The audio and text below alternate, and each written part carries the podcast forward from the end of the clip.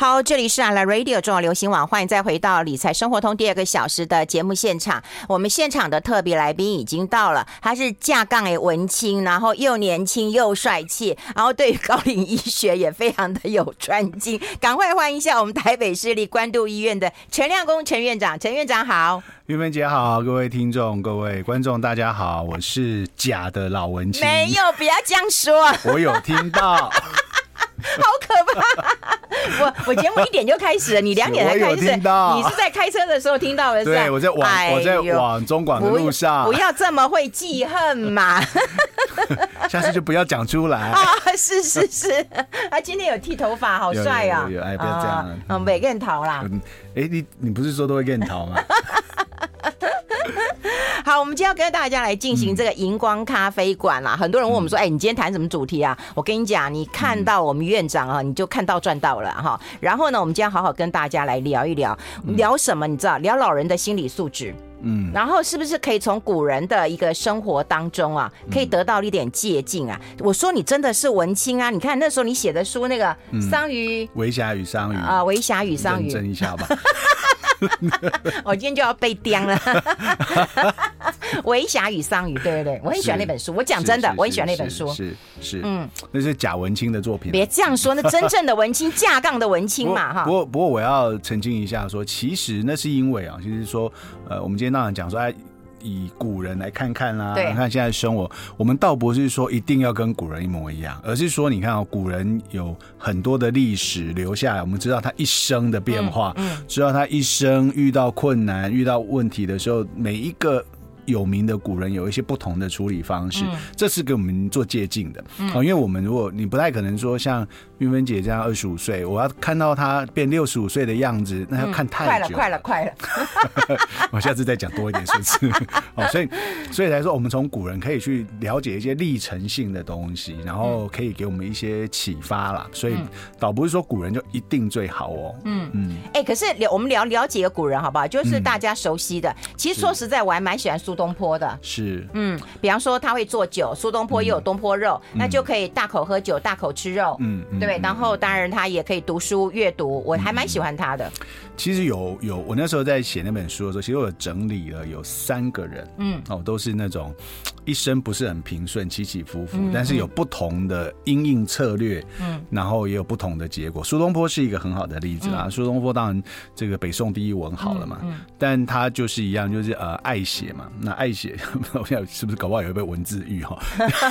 他他爱写，然后就被你知道就被当朝这不见于当朝嘛，觉得你在批评时政啊，嗯、这个影响这个政府的这个这个改革，嗯，然后就一路被贬嘛。他被贬了之后又又写，嗯，就越贬越远，就一路远远远，然后远到可能我们看历史的书上最远，第一次看到有在讲海南岛的，大概就是从就是这个苏东坡，对，他贬真远啊，贬得很远，贬还过海了。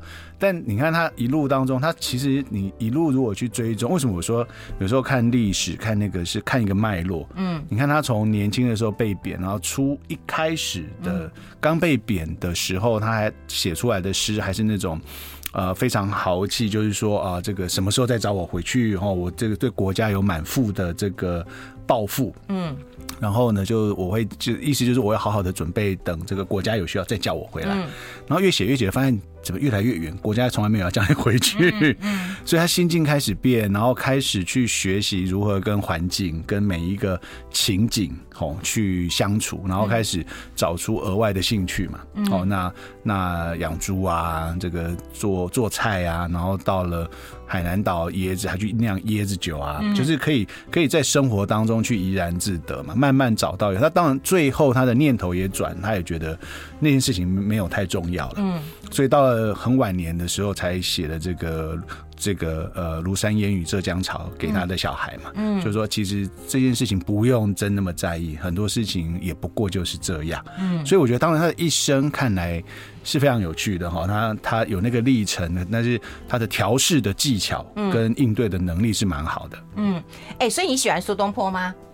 我我觉得你没有那么喜欢他。对，嗯，对我来讲还好，还好，还好，还好。这个这个，你看，像比如说我刚刚讲过说，还有两个更有趣的。嗯，有两个其实几乎是同一个，应该是同一个时间进京赶考的。嗯，那一个是那个唐伯虎，哦，还有一个是王阳明。嗯，其实他们的时间都差不多。嗯，然后唐伯虎也是他连考这个成绩还没公布，就人家说他作弊。嗯，那就卷入一个弊案，那当然就被关嘛，关了又关出来就贬回家，然后从此他的老婆也跑了，然后就就。就呃寄情于山水，盘缠花完就早回家嘛。那之后当然一辈子是靠这个诗画过日子了哈。嗯、那最后最后晚年出他还不错，他晚年他在落魄的时候得到真爱了。嗯，然后后来呃最后当然出家，因为那个太太就走了，嗯、走了之后病病逝之后他就出家。嗯，可是同一个时间点，另外有一个那个时候科举有名次的，有进入政府服务的王阳明。嗯。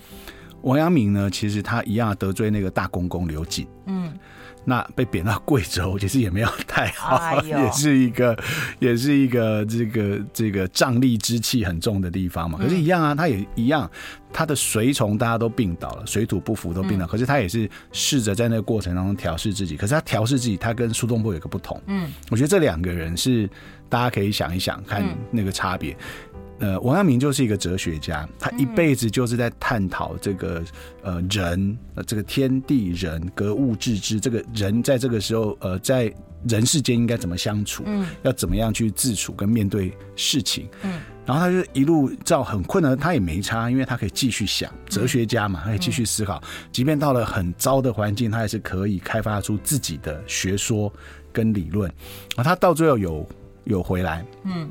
然后帮这个皇帝平定了这个宁王之乱嘛，嗯，宁王不就是苏东坡进去装疯卖傻的那个吗？哎呦，对，但还好苏东坡一开始呃不是不是苏东坡啦，那个唐伯虎，唐伯虎啦，对，那唐伯虎当然一开始觉得哦又被宁王重用，然后进去发现这个宁王想造反，就赶快装疯卖卖傻，后来被赶出来，还好被赶出来，不过其实到最后平定宁王之乱是王阳明。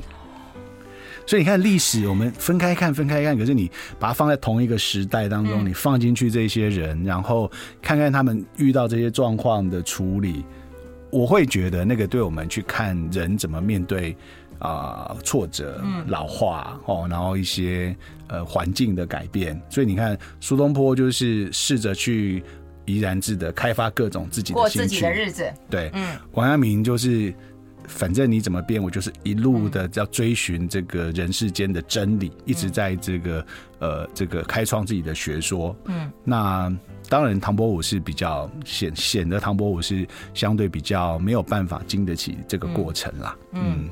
欸，那这样看起来的话，我觉得古人的烦恼好像也没有比我们少很多，但现代人我觉得烦恼很多、欸，哎、嗯，是不一样的烦恼，而且我们烦恼的时间比较长，因为我们比较长寿了。哎呦，古代人都活不久啊！古代人平均活四十岁啊！啊，对，平均你看在，在在呃，我们是进入了台湾，像台湾，嗯，一九四五年的时候，平均寿命才五十岁，嗯，所以你像更早，其实人类大多数的历史上，平均寿命都是四十岁左右，嗯、那所以才会有那个，就是大家讲半百老翁，这个完全合理啊。在以前的时代，半百其实真的已经相对比大家都活得。多平均值啦，哈，嗯、那五十岁真的是一个相对老了的一个状态，所以他们烦恼的时间没有，所以一样啊，就是古代没有什么什么失智症或或者什么失能，嗯、癌症谈的都不多，因为有些跟年龄有关，都是到后来才会出现嘛，嗯，那我们现在人活得这么长，就有一些相对应的代价了。哦，哎、欸，我怎么觉得看一些那个啊、嗯。呃，不管是帝王的画像，或者看一些古代人呢、啊，嗯、说实在的，他们看起来真的比较老、欸，哎。那想现在我们自然会养生，嗯、会抗老，会开美肌，所以看起来年轻。哎、欸，刚刚你自己讲那个新闻，不是说开美肌犯法？他 抓去关哎、欸，他说他是公共卫生哎、欸。对啊，犯法哦。对你，你怎你你怎么看呢、啊？医生怎么看这件事情啊？我个人还好，但是不不过我们现在有一些医疗的诊断会用人脸。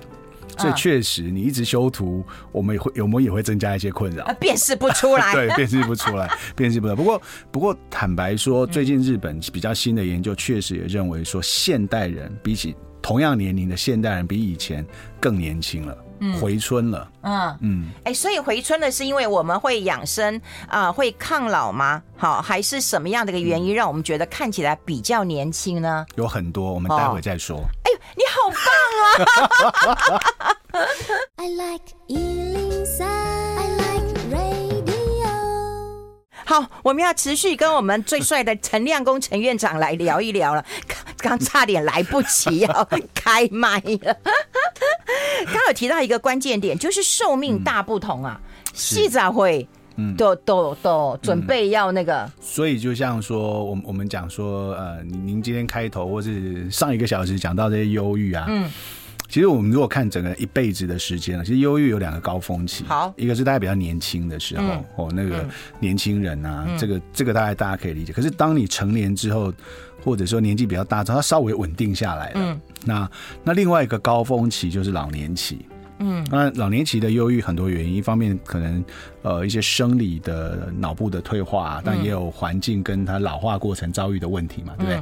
所以倒过来说，如果说你像古代人的时代，就是只活四十，平均四四十岁，嗯，好吧，因为他四十岁的理由是有有很多的新生儿夭折嘛，所以所以或许说哈，你平均。对啦，平均，所以活下来的人大概可以活个五十来岁、六十岁，嗯，好，那可是即便如此，你会发现有很多现在的老人病。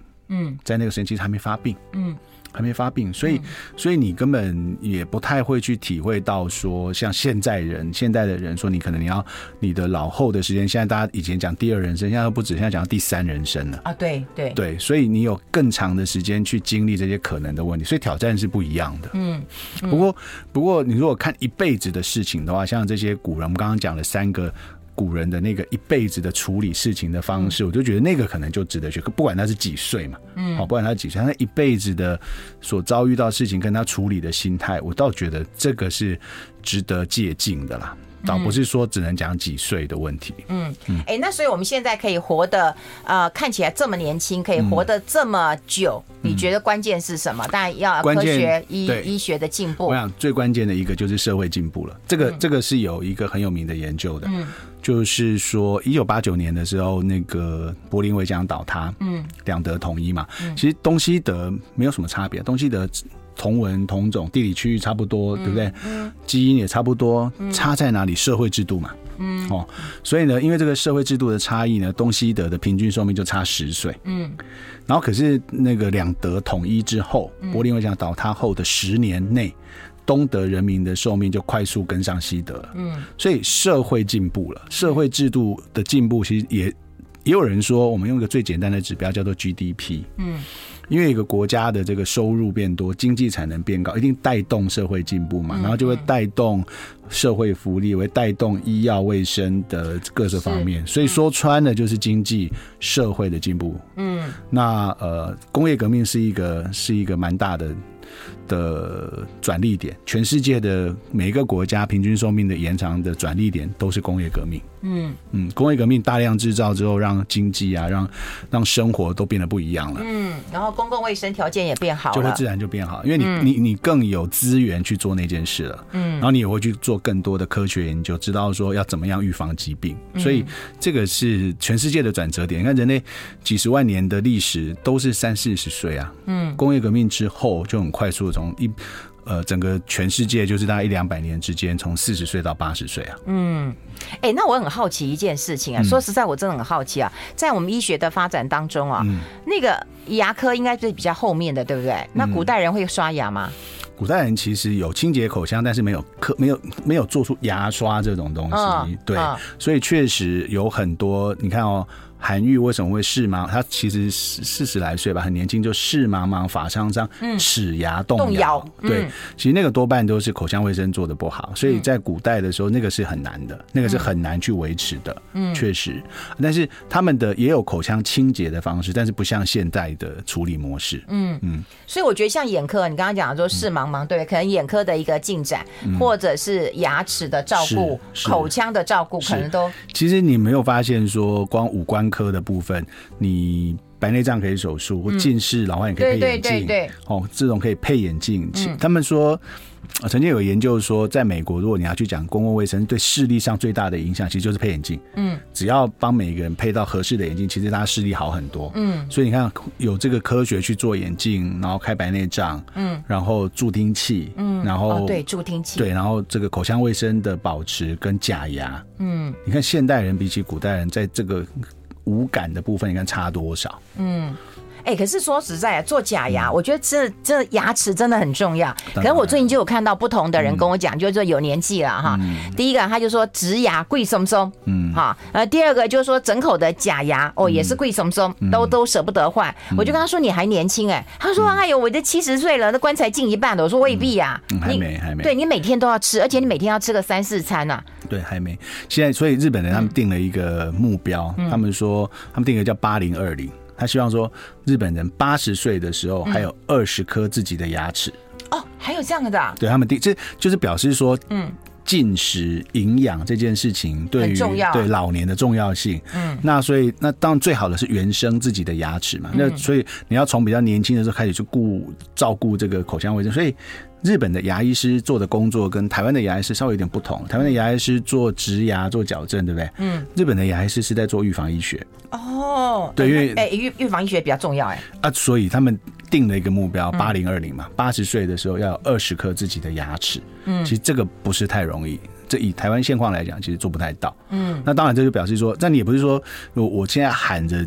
明年就会看得到，也是不可能。那都是从比较年轻的时候一路要去代表你在口腔卫生的预防保健从事的努力嘛。所以，你如果去看日本人的社会，他们对于老后想象那个生活的样貌，嗯，他们定了很多的策略，嗯，那也无怪乎他们真的也就是全世界最长寿的国家，嗯，对。所以我倒觉得说，很多时候看看他们在做什么，对我们的帮助也是挺大。哦，嗯，哎，这牙齿很重要。另外就是说，当然我们也倡议很久要运动，要运动，要运动啊。是。那古代的古人都有习武吗？古人体力劳动比较多啦，农业社会，对，所以但是还是有鼓励做体操哦。嗯嗯，有体操，有体操，练武术。呃，不一定到武术，可是会有个体操，像在一些呃东汉出土的那个马王堆里面就有这样子一个武功秘籍。嗯，武功秘籍，好想看呐！我们先休息一下，好不好？进一下广告，待会继续再聊。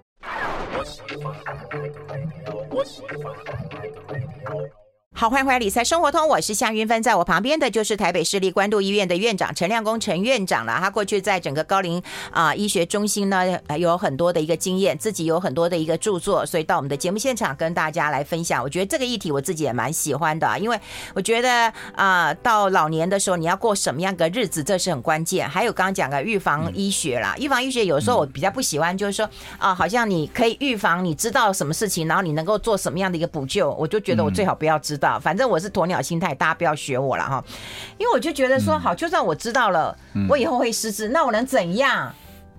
我能怎样？早一点把资产转给我啊！对了，先做一些规划。没有了，还是可以有一些预防的作为。哎呦，还是有啦。哦，哎，那我们刚刚提到，就是说古代运动，你说有出土的那个，是是，他们有运动啊？有有有，这个很有名的，就是。呃，一个叫做呃东汉的一个马王堆，嗯，嗯，那马王堆其实是东汉东汉时期，你看将近快两千年，两千年，然后然后里面有这个出土那个两千年没有腐败的女尸，嗯，就是连皮肤都安好啊。那重点不是那个哈，因为它里面因为里面有很多的文物出土，那包含了一个很有名的叫导引图，嗯，导引图其实就是一个体操的范本，嗯，就是就是当时的人强身健体要做的体，它有各种。的动作跟姿势，嗯，然后那个姿势其实都是仿照自然界的，比如说去看看说，他们看说啊，这个鹤哦，鹤很长寿，哦、所以叫你要仿仿那个姿势，然后单脚，嗯，所以它是一个像你说它是国民体操范本也可以，就是说其实古代人他在强身健体的部分其实也是有像像呃，如果看这个道家他们的修炼的那个作为，嗯、他们的于内就是练内丹，嗯，那内丹指的就是要练气。嗯，那于外要求外丹，外丹就是体力、体能，所以。也是要去做体力锻炼，做体操，所以这个是本来从一直以来养生都有的。哦，我有看到司马懿，然后一天到晚都在打那个拳，有没有？对对对对，动物拳。对，练武的人归练武，但是其实民间民间也有一些这个建议是，所以他们其实就比如像外丹功，我们觉得外丹功就是是现在我们觉得外丹功是一个专有名词，嗯，但是就传统在道家的这个养生之道上面，就是于内你要练气功嘛，嗯你要修练气，于外就是要锻炼体能，就各种不同的这。这种嗯，体操范本去锻炼这个东西。哎、嗯欸，那说实在的，就是对有年纪的人来讲的话，嗯、那个运动说实在是有难度的。是，嗯啊，所以它有一些基本原则，它就是呃，我我现在都这样，就是第一个哈，有有动一定比没动好。有动一对啊，当然当然、哦、对。然后当你有动之后，我们再来讨论说要怎么动比较好。嗯、哦，那就像刚刚讲说劳动跟运动哈、哦，当第一件事情你能够从沙发爬起来，椅子上爬起来，愿意去做事，已经很棒了。这第一件事了，对不对？好，然后当你愿意的时候，你起来做家事，做成你愿意起来动出来走，那我们就要开始想说，我们面对诶老化的时候，我们可能哪些肌哪些肌群要特别锻炼，或者说心肺功能要怎么锻炼，所以那个时候就要放入一些有有有特殊 know how 的训练了嘛。嗯，对，那当然第一步要先让你愿意动，所以。如果一个还基本上都窝在沙发里的人，你现在跟他跳到说，请你来做重训，嗯，那大概不太容易，而且他有可能从原来的体能一次被赋予一个这么高的这个这个困难的运动过程，他很快就受伤，嗯，因为他肌力不够嘛。那一受伤就要休息三个月，那不是？哎呦，那不就又躺三个月？嗯，所以所以其实都宁可说循序渐进，哦，就做一点点一点点开始掉。所以我常常都跟很多病人说，你就起，比如说起来走路，嗯，他说他走一走会喘，嗯，我说 OK 啊，你比如说你走，你现在走五十公尺会喘，嗯，那休息我也没有要你太勉强，哦，那你就休息。可是休息之后记得再走啊。所以你你一直你一直重复做，你会发现说，哎，你今天五十公尺，可能后天就可以走六十公尺，嗯。啊，这是一种训练的概念。嗯，所以老人的运动是必要，但是你一定要先从他现在的状态去定定合理的目标，不要一次就拉太高，一次拉太高，他也挫折，然后他也容易受伤。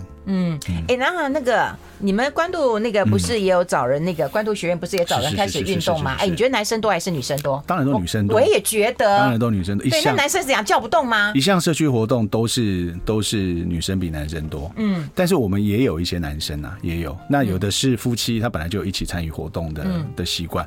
那男生的男生的活动要找出来，以前都很难动员。男生男生可以在树下。喝泡茶、下棋，那我觉得男生一起运动通常比较难，嗯，比较难。这个一直以来都这样。参加群体的，我觉得男生偶包比较重，嗯，就我慢慢发现自己也是这样。嗯、啊，你也不愿意动？就不是不是，就是你不愿意在大家面前动。嗯，那你在家会动吗？在家会啊。哦，你在家会运动啊？我现在早上三点多四点起来是在跑步机上的。哎、欸，三四点哦，你这老人呢？真的真的真的。你三，那你几点睡啊？不一定九点睡，不可能。有时候十十点到十二点之间。那你这样睡得很少，欸，我睡得不多，睡得不多啊。所以我看我起来，我就会去，比如听个有声书，然后会在跑步机上这个快走。我当然也没有到去跑步，跑步可能太吵，全家被吵醒。走路那会走得快一点。那大概你就比如说看完听完一个演讲，或者听一。段的这个书的可能大概至少都是四十分钟上下。哦，要要要要。那那大概我都算过，那样子算下来，大约都已经有六千到八千步左右的量了。哦，嗯，然后这样子才四点，请问你在干嘛？而且就开始可以写论文啦。好感动啊！弄完之后就可以开始处理论文，处理其他的东西啊。好感动啊！其实常常有很多人偷拍到他，都在咖啡厅里面看书。真的，好感动啊！真的，这不在把妹呢？把不到了，不是不要，好不好？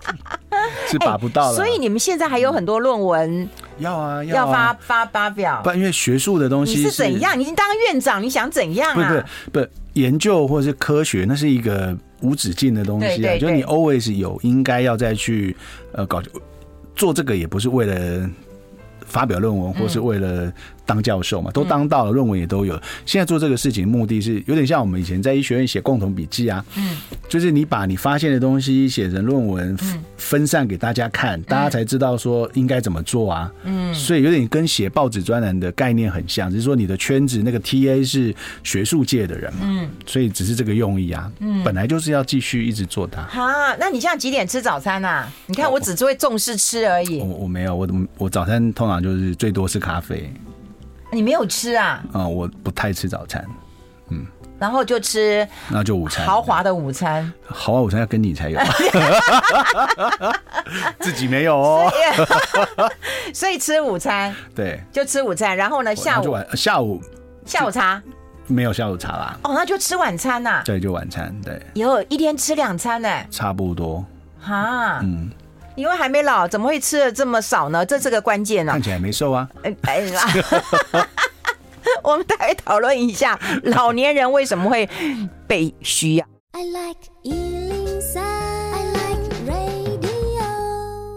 好，我们持续跟陈院长来聊，因为我觉得运动还是很重要一件事。他刚刚讲了循序渐进啊，然后你尽量自己要能够动，我就要鼓励自己啊。不过有很多人都讲说，哎，我只有劳动，我都没有运动。可是我们在广告时间其实有讲讲一点啦，就是说你既然能够维持自己的，比方说，哎，能够煮个饭，能够洗一下自己简单的衣服，对，我觉得这样的劳动其实好像比较不会失智哎。呃，是这个是有几个，一个是说我们，一个是我们观察，我们发现说，呃，一个人连自我生活的能力，过去能够做的事，现在不会做了，那一定表示退化的比较快了。嗯，那二方面是说，这也是一种生活上的训练，所以。所以以前我都会跟我们病人那个家属啊，那个跟女儿或媳妇讲说，你你你的孝顺哦，不是你回去帮他煮饭，嗯，是你回去看着他煮饭哦，看看着婆婆或妈妈煮饭，就是他有没有出错，他是不是还是煮的很好哦。如果当他这些自理这样会要这么做，就表示平常没有住在一起嘛，嗯。那你如果你久久一次看到，然后你帮他把事情都做好，其实你根本看不到他是不是已经开始退步了，嗯。所以你应该是借这个机会，然后哎看看让他煮。然后他，然后看他最近他治理的状况如何。嗯，否则我们像类似我们说失智症的诊断都会稍微晚一点，因为这些早期的功能衰退我们就没机会嘛。嗯，所以持续的训练自己能够去做呃每一天该做的事情，其实还是一件蛮重要的事情啦。只是说我们会期望说，当你可以这样的时候，我就希望哎再往上加一点，我开始要做一些特殊的运动、特殊的锻炼这样子，或者就是说哈。啊、呃，他能运动的，当然就是有同才一起运动啊，我觉得挺好的，或者也提供一个场所让他们去运动。是，啊，如果说不行的话，从家里面的小劳动开始做起。是啊，因为疫情的关系，我们每以前每一件事都叫大家去社区，像这种疫情这两年，发现都没有替代方案嘛。哦，对了，对，所以在家里还是要能够自己想办法去维持。嗯，哎、欸，那我们今天要跟大家聊另外一个议题啊，也是我们很多听众朋友其实我觉得蛮苦恼的问题。像我现在有很多的朋友都在晒他们的孙子，晒他们的孙女。真的无限的喜悦，嗯，我真的觉得我们在看我们孩子的时候，说实在，我们照顾的时候好辛苦啊，觉得好大我的责任，好大的一个压力。嗯，可如果再看到孙子孙女，那完全不一样。嗯，哇，那等人疼爱的不得了。嗯，你什么时候想当阿妈？我好想，我好想，我同学都当阿妈，我超想的。你跟你儿子讲？我讲啦，他就叫我说：“妈，你去做梦吧。”我说：“为什么要叫我去做梦？”他说：“梦里什么都有。”哦，那下次看到他再鼓励他一下。好好，再鼓励，再再鼓励。哎，那。那可是现在也有很多的阿公阿妈跟我讲了，就他们太多的心思都已经放在这个小孙子小孙女身上了。嗯，连费荣他也很失望，你知道吗？他现在不能摆他儿子的照片。嗯，他儿子叫他说：“你你你给我从脸书上撤下来。”我有听到。对。这怎么办呢？其实我我觉得这是这样子啦，就是这样。一个是呃，小孩子本来就有一个成长的过程，有不同的阶段嘛。可是你倒过来说，是我们比如大人或者是长辈，嗯呃，如果看那个老化的心理学的过程当中，就是你从比如说你从退，像有一个比较极端的例子啊，我们就说日本的男人退休之后会被太太称为活动家具嘛。嗯，对。没有没有功能的，嗯，好，那那个男人也非常的失落，所以他日本太太都常常觉得说啊，是怎样？你现在退休没有公文可以签，连晚上要吃什么都要签公文嘛，哦，所以那个代表说他失去了他过去生活上被认同，然后习惯得到自己价值的的那个面相，所以他现在哎有了一个替代，比如说孙子。孙女，那正好是他有时间。他当年年轻的时候，可能错过小孩子，因为那时候也在工作嘛，也很忙。然后现在可以这个很愉悦的去轻松的去面对孙子，他当然愿意去做。对。可同理，当这个小孩长长大到一个程度，他也是在慢慢走向独立生活的时候，嗯，那你再把全部的心思放在那个身上，你就会经历那一段失望。嗯。那可是这就是在不同的生命阶段，在寻求不同的。认同，嗯，那这个认同，我觉得是要稍微有一些调整，可能比例上哪一个东西过高都有点麻烦。哎、欸，跟你讲容易啊，我觉得老人家的烦恼好多啊。嗯、有时候我收集一下，真的，嗯、他们怕没有人养他们，是怕把诈骗集团来骗，嗯、怕他的财产被 A 走，嗯，对，怕那个孙子孙女不理他。你看过这么多怕，你说人生怎么过嘛？可是，可是他们也很好玩，我觉得老人家有个特色，就是他的想法很反复。就就是像像呃白居易，白居易就会有时候就啊觉得老了怎么样怎么怎么不好，对，然后抱抱怨一堆，隔两天又写一首诗说，哎，其实好像也没什么嘛，不是太严重嘛，喝两杯就好了。嗯其实老人家也一样，我们最近也有一个朋友，然后。就是因为家人妈妈有一个疾病的关系，嗯、所以大老远从国外飞回来被隔离，这样不要弄、啊、弄几次鼻子这样，嗯、然后结果妈妈居然赶他回去说。啊、你这样子抛夫弃子，嗯，那、啊、你这样子，你你国外的家人怎么办？嗯，那可是明明你是满腹的好意哈，专程赶回来的，对，所以那个老人家心情也是，其实他心里是期望的，他是期待说子女可以好回来身边照顾他，嗯、可是他的想法也在变，他会觉得他会在想更多，说那你的家庭怎么办？嗯、那你的角色怎么办？啊，我不用你照顾，我很好。可是我觉得这事情有点难，其实有点难。其实老人家就是有很多不同的思维在起。他在这个时间点比较脆弱，他想的是你们为什么都不来照顾我？嗯，可是当他比较平稳的时候，他又觉得啊，我为了你长远好，你应该是怎么样怎么样。嗯，所以我觉得有时候那个反复，你如果理解说他的那个各种担心的那个时间点是什么情境，其实也是一脉相承啊。说穿了，事情都很一样，他还是需要呃小孩在身边。期望还是，嗯、那只是他当会讲一些其他的话而已。嗯，除了希望小孩在身边，嗯、就是说他们还期待有一个被需要的感觉，被认同的感觉，就是，是就是我还能做点事啊，对不对？是，是我还能帮你照顾孙子，是帮你照顾孙女嘞，是有贡献的那种。对，我是有贡献的。所以这为什么说呃有一些这个宗教团体在倡议这个呃资源回收这件事？哦，对，对，这个就是把小爱转大爱了，就是说每一个家庭状况不同，我能够、嗯、我能够为子女或为呃孙孙辈做什么事不一定，因为每个家庭不同。嗯，但是对国家社会对这个地球的那个大爱是都没变的，那个是、嗯、那个是一个很很一致的价值。嗯，所以。从这个部分也是我们最近在很多医学上、老人照顾上面的一些理论的转变。嗯，以前就会讲说啊，我们要鼓励老人家从事活动，对不对？好，可后来发现只有活动不够，因为那个活动唱唱跳跳有的时候可能没什么。嗯，开始有人欧美转向说，我们要倡议去做有意义的活动，嗯，个人喜欢的，即便是娱乐也好，但至少你自己做的是开心，不是被带动、被动的参加。可是现在又有人主张说要再提高一层，嗯，做一些有价值的活动，是你愿意的，你心里认同，做这件事情的价值的，嗯，那这样子你的动力会更强，你就比较不会反反复复，嗯，所以这个有一点像讲到讲到最后就会很接近，在灵性上面要找到一个你认同的方向，不一定是宗教，可是在心灵上面需要有一个你认同的方向，然后以这个方向去切入。嗯，但也很难呐、啊。对，我也觉得很难啊。以前我就觉得说，想把我妈的时间填的满满的，嗯，然后做义工，我妈也做资源回收，嗯，对，然后她管我们的时间，那我们的时间就会变少一点，嗯，嗯对。但她体力要很好，是一定啦，对，一定啦，对。然后我们又很担心她体力是能不能那个透支。好，我们持续跟陈院长来聊。其实我们刚刚这样聊，一路聊下来，就发现到说，哎，保健保养身体，我们都可以做到，不管劳动，不管运动，哈，或者是说照顾自己的口腔，然后呃，这个养成运动的一个习惯，或者是眼睛啊，什么白内障去处理一下。可是我觉得保健身体我们做得到，修心难呐、啊。你看你讲了，不管说要被需要，然后要做有意义、有价值的活动，嗯，我们都知道，嗯，但我们做不到，也做不长久。他就是困难，所以才值得努力啊！嗯、我现在，嗯、我说门诊已经很长，因为一个呃看一次门诊，大概可能就有几个病人会这样讲。他讲完了一串之后，嗯、我看完了所有病人之后，我就说：“哎、啊，你就心病啊！”啊 我现在都会直接讲，啊、我都会直接讲说：“你就心病啊！”嗯，我因为那有时候评估，像很多时候跑到我们那边去看，大概呃他想得到问题，他都看过了啦。嗯，嗯那就是，可是他检查越正常，他就越不。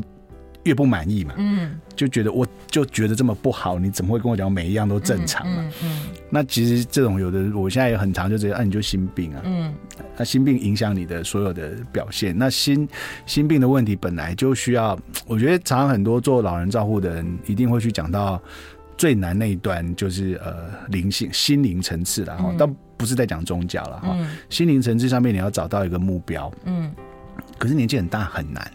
所以以前在美国跟荷兰嘛，他们就在推一个那个年长者的圆梦计划了。哦，有哎，对，因为他们发现，他们一开始其实只是好玩的，嗯，就是说，比如说要去问你，问你说，哎，你年轻的时候想当什么职业？嗯，然后有的人说我想当机师开飞机，有的人说我想当护理师等等。